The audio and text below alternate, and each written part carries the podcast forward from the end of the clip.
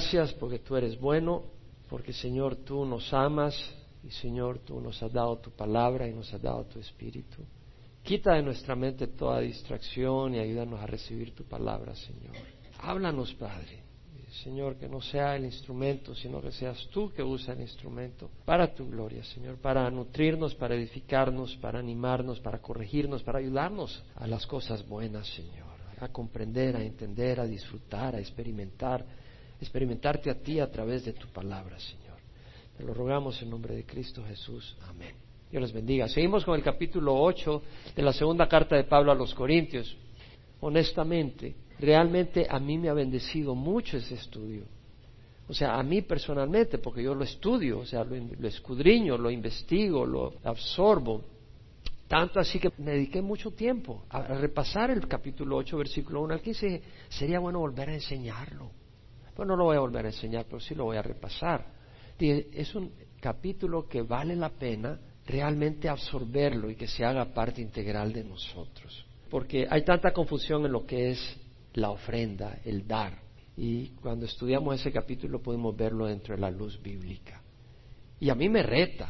O sea, no creas de que es un capítulo que digo, ok, aquí está. No, me estira, me reta. Y eso es bueno, porque me reta para las cosas de Dios. Y no me reta para hacerme infeliz, sino para que no pierda las bendiciones que Dios tiene a través de ellas. Entonces cuando leo el capítulo 8 y empieza a trabajar en mi corazón, me da gozo porque sé que cada vez que Dios trabaja en mi corazón es para bien. Y lo que logra cuando yo me dejo, cuando yo me ofrezco para que el Señor trabaje en mi corazón, son tesoros eternos, además de una vida abundante en este mundo. Entonces vamos a leer los capítulos 8, versículo 1 al 15, lo vamos a continuar desarrollando el versículo 16 al 24. Sabemos que Pablo fundó la iglesia de Corinto en el segundo viaje misionero, ¿se acuerdan? Donde pasó 18 meses ministrando y ahí conoció a Priscila y Aquila, que eran hacedores de tienda. Y cuando se fue en su segundo viaje misionero de regreso para ir a Jerusalén y después a Antioquía, la iglesia donde habían salido, pasó a Éfeso y dejó a Priscila y Aquila en Éfeso, eh, fundando la iglesia de Éfeso. En el tercer viaje misionero, Pablo regresa a Éfeso, en lo que es Turquía, Asia Menor, y ahí ministra por dos años y medio. Fue ahí donde escribió la primera carta a los Corintios, primera de Corintios, aunque había escrito una anterior que se ha perdido, ya hemos hablado de eso, pero escribe primera de Corintios para resolver algunos problemas que habían en la iglesia, así como para responder algunas preguntas. Luego hace una visita breve desde Éfeso a Corintio, Pablo, debido a los problemas que había. Fue una visita difícil, incómoda para Pablo, no fue una visita tan cordial, aunque él siempre lleno de amor, y luego escribió otra carta para buscar corrección y la mandó a través de Tito estando en Éfeso. Debido al tumulto de los plateros, es decir, esa bronca que se armó contra Pablo porque la gente estaba dejando la idolatría y Diana de los Efesios era la diosa popular en ese tiempo y la gente estaba dejando de comprar los ídolos y estaba afectando la economía de los plateros, se armó una revuelta contra Pablo y Pablo tuvo que salir antes de tiempo. Y Pablo va por Troas, esperando ver a Tito ya de regreso, después de haber ido a Corinto con la carta que esperaba traer corrección. Y cuando llega a Troas no encuentra a Tito, a pesar que se abre una puerta para el ministerio, Pablo sigue hacia Macedonia, preocupado por Tito. En aquel tiempo los medios de transporte no eran como hoy en día, no era por avión, no eran por barcos como los de ahora, no eran por carros sino que a pie y con peligro de ladrones, etcétera. Pablo llega a Macedonia y encuentra a Tito, Tito le da buenas noticias que la iglesia ha aceptado la corrección, que extrañan a Pablo con gran cariño y añoranza, y Pablo se regocija. Y en el capítulo 8 Pablo habla ahora de la ofrenda que estaban recolectando para los santos en Jerusalén. La iglesia en Jerusalén había sufrido persecución, la iglesia en Jerusalén había sufrido además sequía, hambruna, entonces el pueblo de Dios en Jerusalén estaba muy desprovisto. Y Pablo ya un año antes había entusiasmado a la iglesia de Corinto para que hicieran una colecta, recogieran dinero para ayudar a los santos en Jerusalén. Y ahora Pablo da seguimiento y dice, ahora hermanos, deseamos haceros saber la gracia de Dios que ha sido dada en las iglesias de Macedonia. Pues en medio de una gran prueba de aflicción, su abundancia de su gozo y su profunda pobreza sobreabundó en la riqueza de su liberalidad. Es decir, Pablo les recuerda que esta es la gracia de Dios Pablo les usa a la iglesia de Macedonia como un ejemplo. La iglesia de Macedonia fueron muy generosas, porque Macedonia está al norte de Acaya, donde está Corinto, y Pablo pasa primero a Macedonia antes de ir a Corinto. Entonces él ayuda y recoge las ofrendas de la iglesia de Macedonia y dice, la gracia de Dios que ha sido dada a las iglesias de Macedonia, es decir, la iglesia de Macedonia daban no por miedo, si no damos me va a caer un rayo, el Señor me va a destruir, no era por presión, hay que dar, que tienes que dar, por vergüenza que los pastores están fijando si diste o no diezmaste y que si no diezmaste te caen encima, no era por manipulación, no era por eh, codicia, a veces la gente da, yo doy 100 dólares para que Dios me dé mil, o sea, es como negociar con el Señor en vez de una ofrenda de amor. Vemos que era la gracia de Dios, es decir, esta ofrenda de las iglesias de Macedonia era por gracia. Los creyentes en Macedonia disfrutaban su salvación, estaban agradecidos con Dios por su salvación y se consideraban ricos a pesar que estaban pobres económicamente. Entonces, de su corazón fluía esa generosidad hacia los santos en Jerusalén. Entonces es una obra de gracia, que en medio de una gran prueba de aflicción ellos estaban sufriendo mucho, porque las iglesias de Macedonia sufrieron persecución. Entonces estaban sufriendo persecución, algunos no tenían trabajo debido a eso, algunos estaban mal económicamente, había pobreza entre la iglesia de Macedonia, no tanto como en la iglesia de Jerusalén, pero había pobreza. Era una iglesia económicamente pobre. Y es interesante porque dice, en medio de una gran prueba de aflicción, la abundancia de su gozo, dice abundó su gozo, realmente literalmente es la abundancia de su gozo. Era una iglesia que abundaba de gozo. Y para mí este capítulo es tan importante, porque aquí vemos una iglesia que está sufriendo persecución, vemos una iglesia que está sufriendo económicamente y en vez de estar quejándose, se está gozando en el Señor. Qué lindo, ¿verdad? O sea, vemos aquí que ellos conocían el gozo del Señor en medio de las crisis. No quiere decir que cuando te dan en ese golpe, en ese momento, te estás riendo. Pero quiere decir de que lo que gobierna nuestro corazón es el gozo del Señor. Y vemos que dice su profunda pobreza sobreabundó en la riqueza de su liberalidad. Es decir, ellos fueron generosísimos. Y le dice, yo testifico que según sus posibilidades y aún más allá de sus posibilidades dieron de su propia voluntad. Es decir, no solo dieron de acuerdo a sus posibilidades, sino más allá. Es decir, Tal vez tenían una ropa que se rompió, entonces en vez de comprar nueva la remendaron. Tal vez en vez de comer carne comieron para hacerlo contemporáneo, arroz y frijoles, y se quedaron con eso para no comprar carne y poder mandar una ofrenda. O sea, dieron más allá de sus posibilidades, dice Pablo, suplicándonos con muchos ruegos el privilegio de participar en el sostenimiento de los santos. Es decir, ellos mismos suplicaron el poder ayudar y contribuir. No era como en muchos lugares donde vemos que los pastores o los televangelistas están suplicando a la gente que dé, pero muchas veces están suplicando y orando porque ellos quieren el dinero y quieren andar en sus carros último modelo y en sus casas carísimas. Pero acá vemos de que fue la iglesia la que le suplicaba a Pablo, por favor déjanos participar. Y que vemos que si tiene que suplicar es porque vemos de que Pablo no era tan rápido receptor de tanta generosidad, porque se daba cuenta que ellos estaban quebrados. Pero no, no, déjanos participar. ¿Estás seguro? ¿Te va a quedar? No, no, déjanos, queremos ser generosos. Ese era el corazón de la iglesia Macedonia.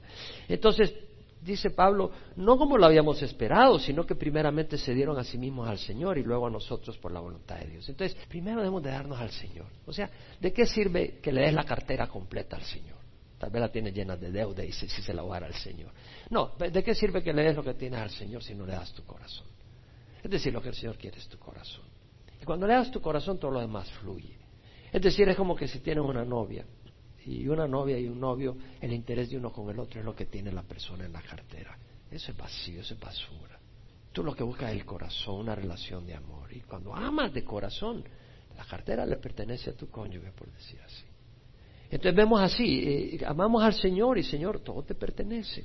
Y luego a nosotros por la voluntad de Dios. Vemos que ellos se entregan no solo a Dios, sino que, ¿cómo puedes amar a Dios que no ves si no amas a tu hermano a quien ves?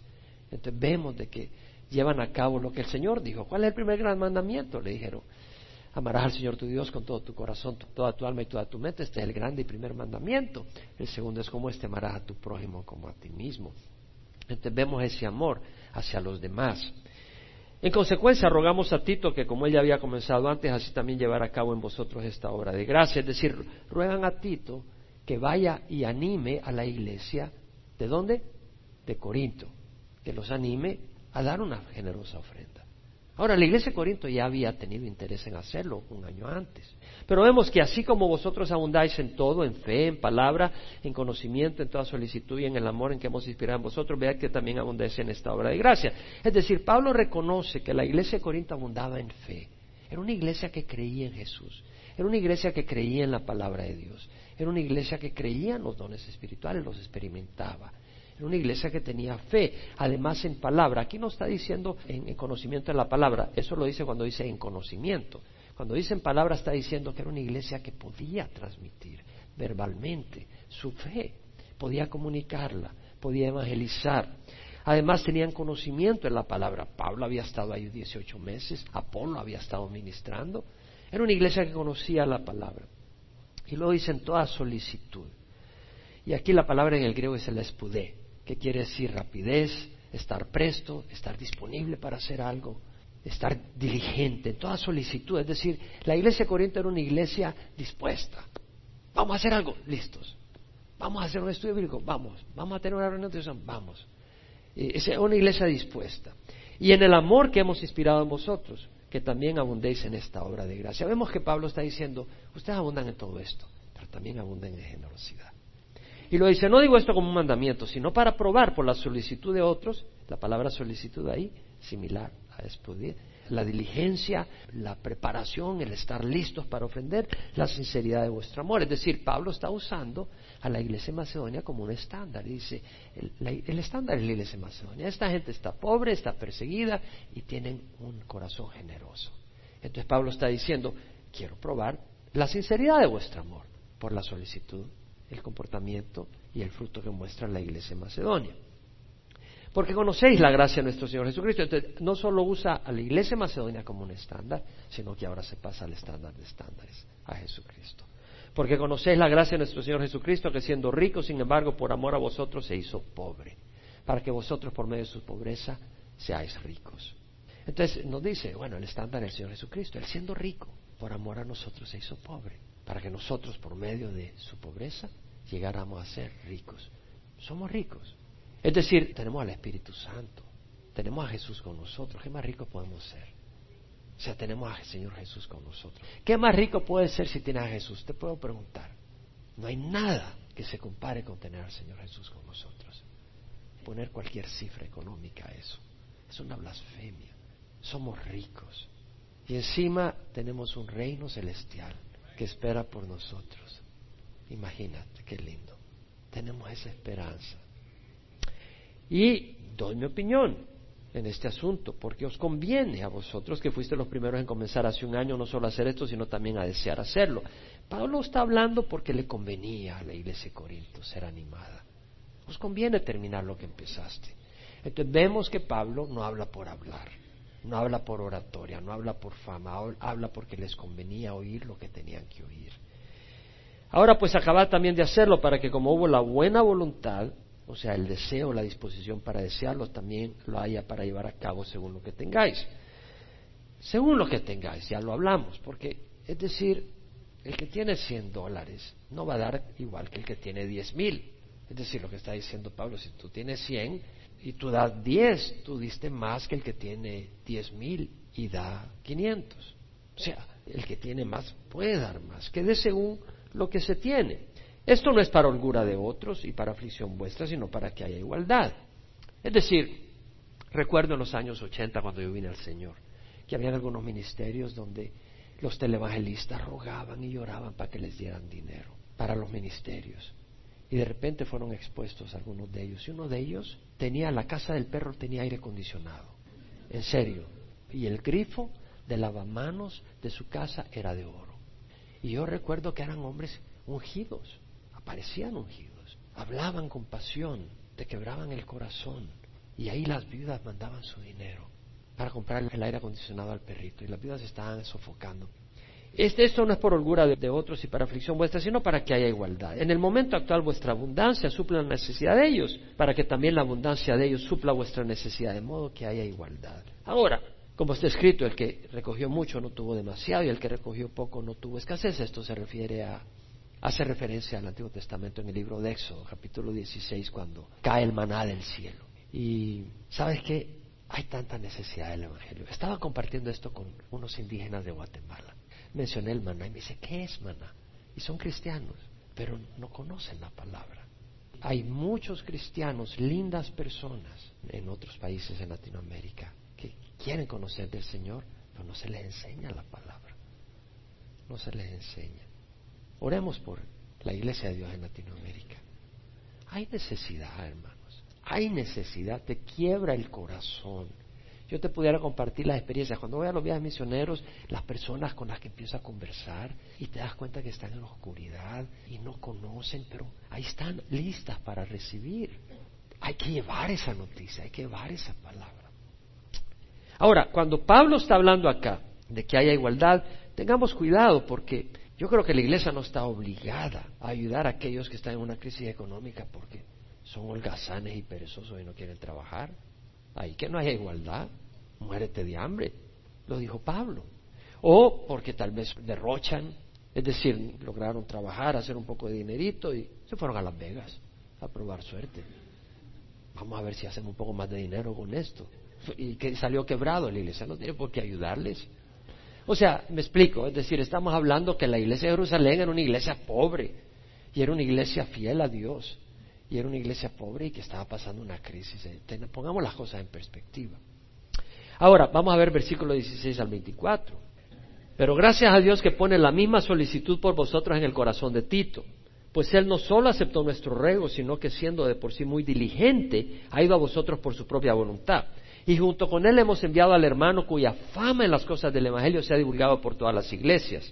Y no solo esto, sino que también ha sido designado por las iglesias como nuestro compañero de viaje en esta obra de gracia, la cual es administrada por nosotros para la gloria del Señor mismo y para manifestar nuestra buena voluntad. Teniendo cuidado de que nadie nos desacredite en esta generosa ofrenda administrada por nosotros, pues nos preocupamos por lo que es honrado no solo ante los ojos del Señor, sino también ante los ojos de los hombres. Y con ellos hemos enviado a nuestro hermano, de quien hemos comprobado con frecuencia que fue diligente en muchas cosas, pero que ahora es mucho más diligente debido a la gran confianza que tiene en vosotros. En cuanto a Tito, es mi compañero y colaborador entre vosotros. En cuanto a nuestros hermanos, son mensajeros de las iglesias y gloria de Cristo. Por tanto, mostrarles abiertamente ante las iglesias la prueba de vuestro amor y de nuestra razón para jactarnos respecto a vosotros. Pablo dice, gracias a Dios que pone la misma solicitud por vosotros en el corazón de Tito, pues él no solo aceptó nuestro ruego, sino que siendo de por sí muy diligente, ha ido a vosotros por su propia voluntad. Vemos que Pablo reconoce que el deseo de Tito de ir a animar a la iglesia de Corinto para que puedan ser generosos, ese deseo viene de Dios. Por eso le da gracias a Dios, Pablo. O sea, observemos.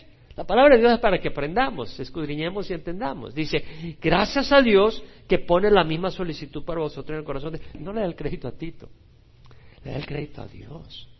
Es Dios que no obre en nosotros tanto el querer como el hacer para su beneplácito. Ese versículo lo compartía con este indígena cristiano y le apasionó ese versículo porque se dio cuenta que esa era la respuesta. Es Dios quien me va a poner el querer y el hacer. Ya se gozó. La palabra de Dios es tan linda. Entonces vemos acá que dice, gracias a Dios. O sea, Pablo reconoce que es Dios quien obra en nosotros. Entonces, si tú te das cuenta que tus deseos están, eh, o sea, que no se ven buenos, pide al Señor que plante en ti buenos deseos y que te dé la habilidad para llevar a cabo las buenas cosas. No le dejes todo a tu carne. Gracias a Dios dice Pablo. Y luego dice que pone la misma solicitud. Y esta es la palabra espudé. Ya la mencionamos que Pablo en el versículo 7 capítulo 8 habla que la iglesia de Corinto era una iglesia con mucha solicitud, mucha diligencia. De nuevo, esa palabra espudé quiere decir prisa, diligencia, estar presto para algo, aplicarse, tener interés. King James, New King James, English Standard Version dice earnest care. La New American Standard dice earnestness. Es decir, lo que está diciendo Pablo es que Dios pone en Tito la misma actitud diligente que tenían los corintios para hacer las cosas de Dios, la pone en Tito para ir a animar a los corintios a completar la obra de ofrendar a la iglesia en Jerusalén. Y vemos de que Dios obra en el corazón.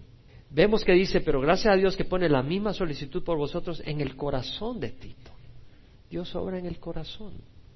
necesitamos hacer la voluntad de Dios de corazón. Dios hace su parte. Dios está en el negocio de tocar nuestro corazón. Pero nosotros tenemos la libertad de ahogar ese deseo que pone el Señor. Dios puede poner un deseo noble en tu corazón y tú lo puedes ahogar. Porque el Señor te pone un deseo como ese susurro suave y te pone ese deseo y en la iglesia estás y, y te animas, pero de repente en vez de abrigarlo, en vez de fomentarlo, en vez de orar sobre eso, en vez de considerarlo, vas pasando por South Plaza o enciendes la televisión y se te aparece algo mejor y ya lo ignoras, lo ahogas con los deseos de la carne y del mundo. Entonces a nosotros nos toca honrar los deseos que pone el Señor, no despreciarlos. Tenemos que fomentarlos. Y luego vemos otra cosa que es importante en la iglesia y para todo cristiano. Fíjate bien. Dice, pero no solo aceptó nuestro ruego. ¿Qué está diciendo Pablo? Que Pablo le había pedido a Tito que fuera. ¿Te das cuenta? Dice, no solo aceptó nuestro ruego, sino que siendo de por sí muy diligente ha ido a vosotros por su propia voluntad. Vemos algo bien importante, que Dios había puesto en el corazón del líder espiritual de ese grupo. Pablo era el líder espiritual, el que Tito fuera. Y Dios usa a los líderes espirituales, Dios usa a los pastores muchas veces. Una de mis responsabilidades es estoy orando para las personas en qué ministerios van a poder estar sirviendo. Entonces, muchas veces siento que el Señor me pone una posibilidad. Trato de no decirlo así, como quien dice, hagamos esto, sino que trato de orar. Dios pone en los pastores ese deseo, pero no solo lo pone en el pastor, sino lo pone en el siervo. O sea, vemos que el siervo también recibe del Señor esa confirmación. De manera que el pastor tiene en el corazón eso, y el siervo tiene en el corazón eso, esa combinación. Y cuando dice Pablo nuestro ruego, aquí la palabra es exhortación, súplica. Pablo le exhortó, le, le pidió a Tito. Vemos que Pablo está enamorado de esa palabra, diligencia, solicitud, que son una palabra muy similares, y la usa varias veces en este capítulo. Y hablando de Tito dice que él es muy diligente. Y la palabra ahí es parecida, es un poco más compleja, al final se deriva de la palabra espudé, pero es espudai óteros, pero se parece un poco a espudé, tiene parte original de espudé. Y quiere decir estar activo, diligente, bien dispuesto, bien presto. Entonces vemos que Pablo dice de que siendo de por sí muy diligente, Tito se caracterizaba como un siervo diligente. Y la palabra diligencia quiere decir prontitud, agilidad, eficiencia con que se lleva a cabo una gestión. Tú te das cuenta en el trabajo quién es diligente y quién no es diligente. Tú te das cuenta en la escuela quién es diligente y quién no es diligente. Ahora, hay que ser diligente en todo. Hay algunos que son perezosos y lentos como tortugas en el trabajo, pero son diligentes para cobrar. Hay otros que son descuidados en el trabajo. Ahí andan con chancletas trabajando y se deslizaron, se cayeron, pero son diligentes para poner la demanda. Ah, eso sí. Hay algunos que son diligentes para hallar lo que necesita en la iglesia. Oh, pastor, aquí se necesita esto. Pastor, ya se dio cuenta que aquí, ya se dio cuenta que allá. Pero a la hora de pedir ayuda, son diligentes para escaparse. Debemos de ser diligentes en todo, en las buenas cosas. Y vemos que dice, ha ido a vosotros por su propia voluntad. Qué bueno cuando servimos por la voluntad que ha tocado Dios en nuestro corazón. Y luego dice el versículo 18, y junto con él hemos enviado al hermano cuya fama en las cosas del Evangelio se ha divulgado por todas las iglesias. La palabra fama ahí quiere decir encomio, reconocimiento, alabanza. Es decir, hemos enviado, vemos que Pablo envía, es como un líder espiritual, tiene autoridad, no como un dictador, pero sí como líder espiritual, han enviado las iglesias. Con él hemos enviado al hermano cuya fama en las cosas del Evangelio se ha divulgado por todas las iglesias. No sabemos su nombre, pero Dios sabe quién es. No era importante el nombre, pero Dios sabe quién es. Y la noticia de su servicio se había divulgado por todas las iglesias. No que era un chismoso, no que era un troublemaker, ¿verdad? Porque a veces algunos dicen, ay, ya viene este, a darnos problemas. No seas identificado así que cuando los líderes de la congregación te vean no digan, ay, este, este ya me va a traer problemas, Dios mío. Que ni me salude antes del servicio porque entonces qué voy a hacer. Ya no voy a poder predicar. No, que seas reconocido por algo bueno. Y luego dice Pablo, y no solo esto, sino que también ha sido designado por las iglesias como nuestro compañero de viaje en esta obra de gracia. O sea que Pablo ya está diciendo que él iba a ir, que al llegar a Corintio, él iba a ir con la comitiva a llevar el dinero a la iglesia de Jerusalén. Ha sido designado como compañero de viaje en esta obra de gracia, la cual es administrada por nosotros para la gloria del Señor mismo y para manifestar nuestra buena voluntad. Teniendo cuidado de que nadie nos acredite en esta generosa ofrenda administrada por nosotros, pues nos preocupamos por lo que es honrado no solo ante los ojos del Señor, sino también ante los ojos de los hombres. Este hermano fue designado por las iglesias para acompañar a Pablo a llevar la ofrenda a Jerusalén. Y vemos que Pablo dice, esta obra de gracia. ¿Sabes cuántas veces menciona Pablo eso? Menciona cinco veces en este capítulo que es una obra de gracia. En el versículo 1 dice, la gracia de Dios que ha sido dada en las iglesias de Macedonia. No era por ley, no era por esfuerzo, no era por ni modo a regañadiente, era con gracia que estaban dando. En el versículo 6 leemos, en consecuencia rogamos a Tito que como él ya había comenzado antes, así también llevar a cabo en vosotros esta obra de gracia. Era una obra de la gracia de Dios. La iglesia de Corinto había recibido tanto de Dios. Podía dar con gracia, no con fuerza. El versículo 7 dice, así como vosotros abundáis en todo, en fe, en palabra, en conocimiento, etcétera, ved que también abundéis en esta obra de gracia. No es porque la ley, el diezmo. Aquí no estás obligado a dar el diezmo. Y de nuevo, aquí nadie sabe cuánto das. Pero aquí estás obligado a dar lo que Dios pone en tu corazón. ¿Sí me entiendes? lo que Dios pone en tu corazón. Pero sé sensible a la voz del Señor. Versículo 19, Pablo vuelve a hablar esta obra de gracia. Ahora, la cual es administrada por nosotros para la gloria del Señor mismo y para manifestar nuestra buena voluntad. La administración es importante y aquí está hablando de administración financiera. Es un don importante en la iglesia tener siervos y siervas que ayudan en la administración financiera. La mala administración, escúchame, el mal manejo de fondos lleva a muchas iglesias a la quiebra. El manejo descuidado y irresponsable no honra a Dios ni a los hermanos que han ofrendado sacrificialmente. La buena administración trae gloria a Dios. Pablo dijo, ya sea que comáis o bebáis o cualquier cosa que hagáis, hacerlo todo para la gloria de Dios. Entonces, los fondos que se dan no son para la gloria de una organización, no es para glorificar Calvary Chapel, no es para glorificar al pastor o decir nosotros somos una iglesia fabulosa. Lo que queremos decir acá es de que cuando se invierten los fondos es sensiblemente para llevar a cabo la obra de Dios que trae gloria al Señor, ¿verdad? No es para traer gloria a alguien, excepto a Dios. Las ofrendas generosas son obras de gracia y deben de ser administradas para la obra de Dios. Eh, yo pienso que muchas veces se edifican edificios, las iglesias, para decir, ya llegamos, ya somos una iglesia. Aquí en esta iglesia no tenemos un edificio, pero somos una iglesia, tan válida como la que tiene un edificio. Y en vez de invertir en un edificio, lo estamos invirtiendo en la obra de Dios. Y para manifestar nuestra buena voluntad. Y acá dice para manifestar vuestra buena voluntad. ¿Por qué? ¿Por qué esto? Bueno, interesante que una traducción dice vuestra buena voluntad. Y es que depende del texto. El texto usado en la King James dice vuestra disponibilidad. Vuestra, no nuestra. La New International, la English Standard, la American Standard dicen nuestra buena voluntad. En todo caso, estaba mostrando buena voluntad hacia el pueblo judío.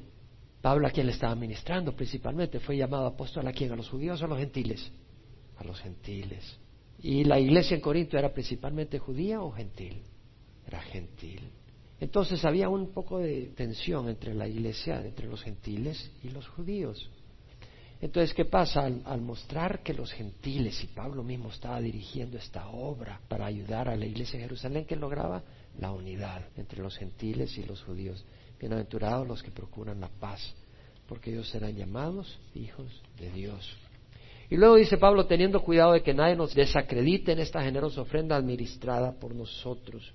Vemos de que son varios los involucrados, que nadie nos desacredite en esta generosa ofrenda administrada por nosotros. Son varias personas.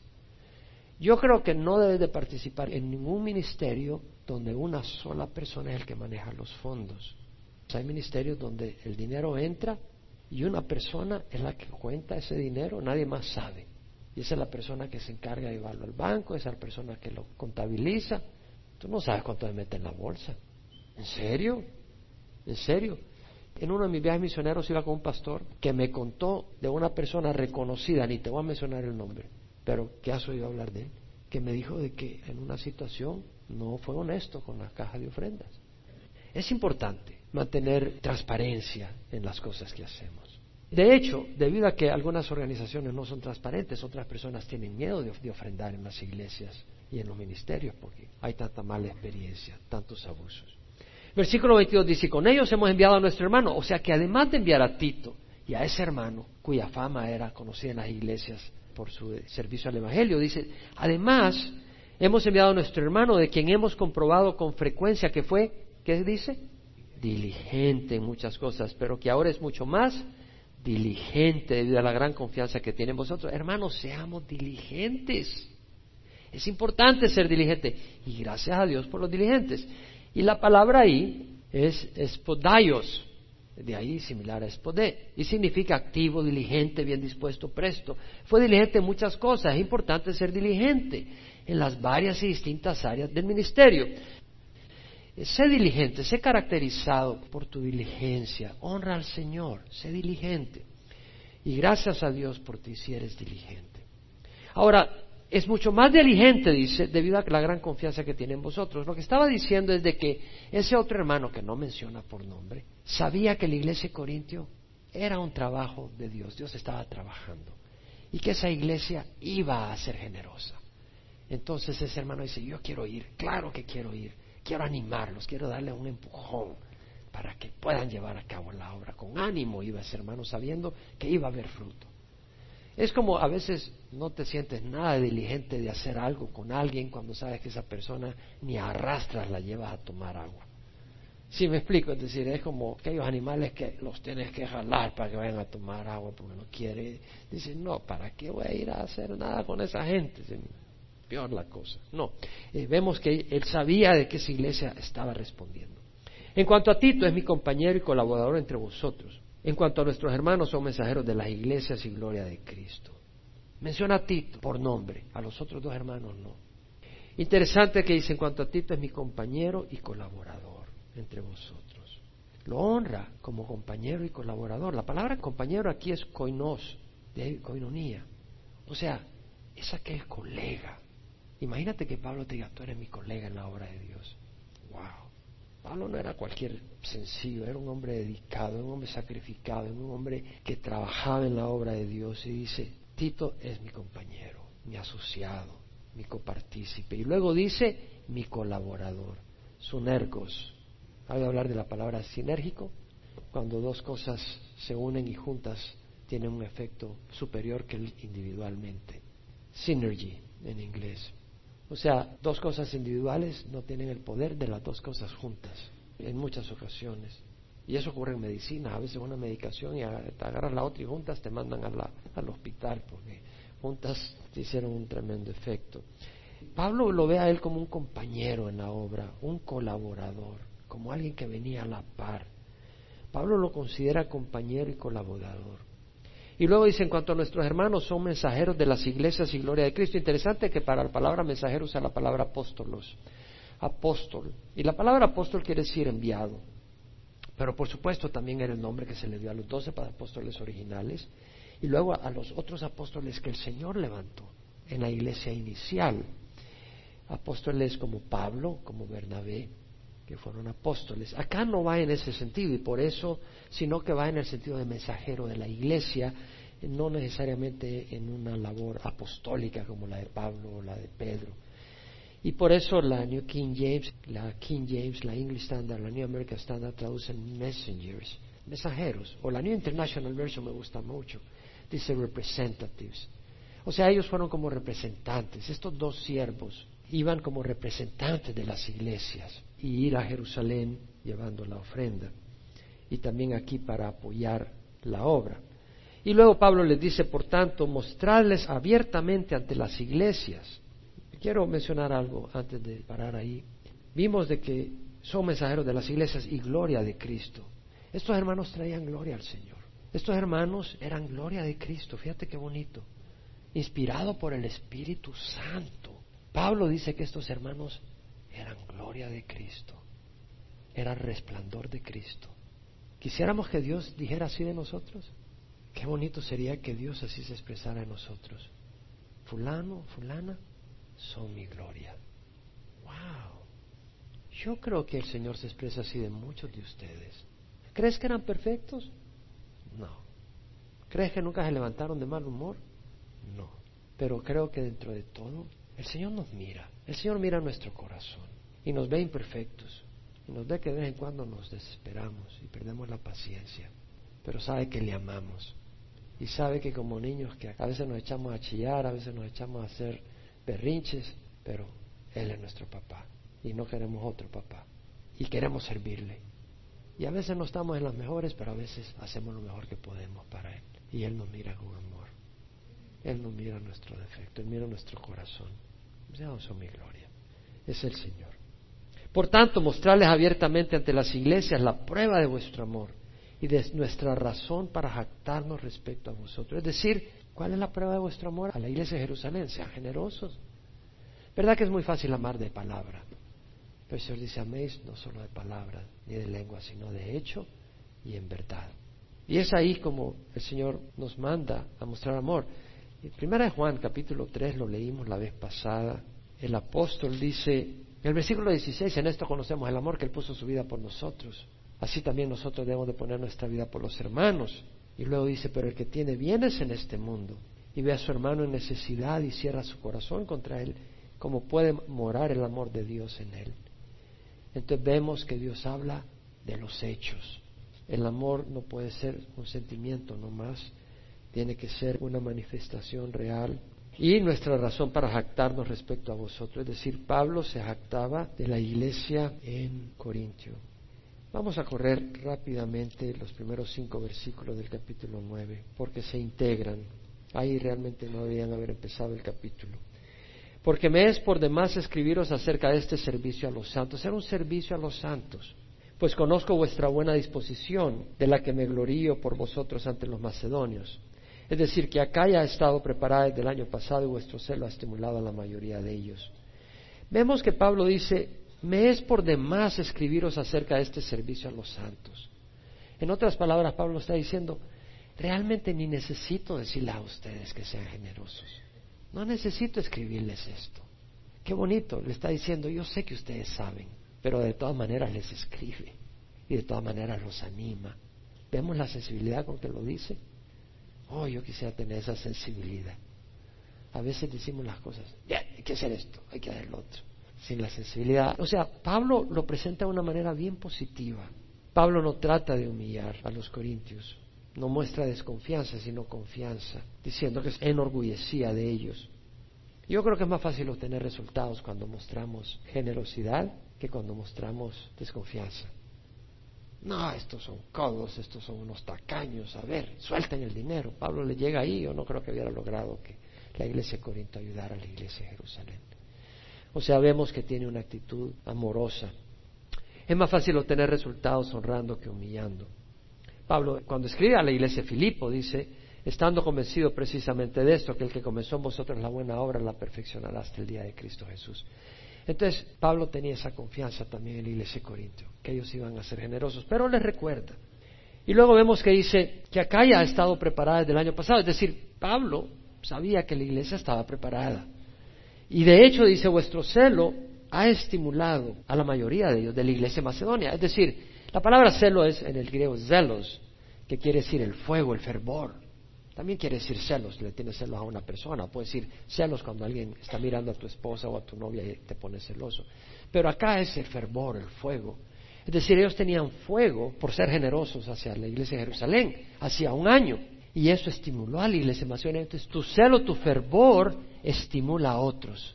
Y cuando estás todo apagado, desestimulas a otros.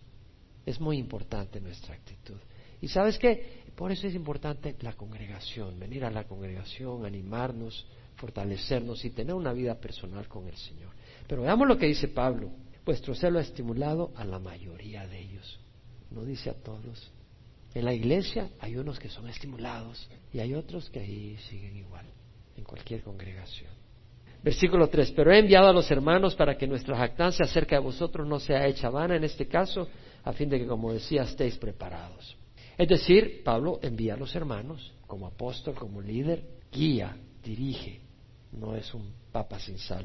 Los envía, pero no como un dictador, sino por el beneficio de la iglesia de Corinto y la iglesia de Jerusalén.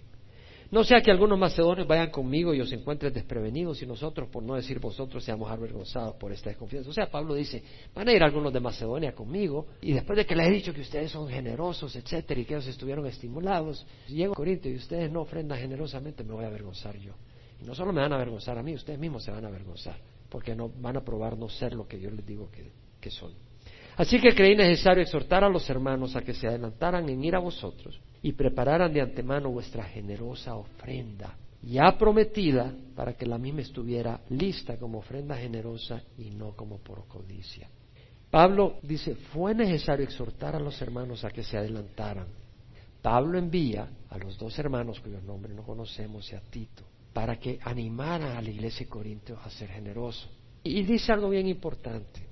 Ya en el 1 Corintios 16 les había dicho, aparten cada semana de acuerdo a cómo les prosperó Dios, para que cuando yo llegue ya tengan el dinero dispuesto, no tengamos que hacer ahí la colecta. Pablo les había dicho eso. La iglesia de Corinto había prometido participar. La iglesia de Corinto, Pablo tenía esperanza en ella. Sin embargo, se sintió necesitado de animarlos y exhortarlos. ¿Y sabes por qué? Porque yo creo que Pablo me conoce a mí y te conoce a ti y se conoce a él mismo y conoce a la iglesia de Corintios. ¿Cuántas veces en el corazón queremos dar cierta cantidad? Pasa una semana y damos menos de lo que sentíamos en el corazón. ¿Te ha pasado alguna vez? Me ha pasado.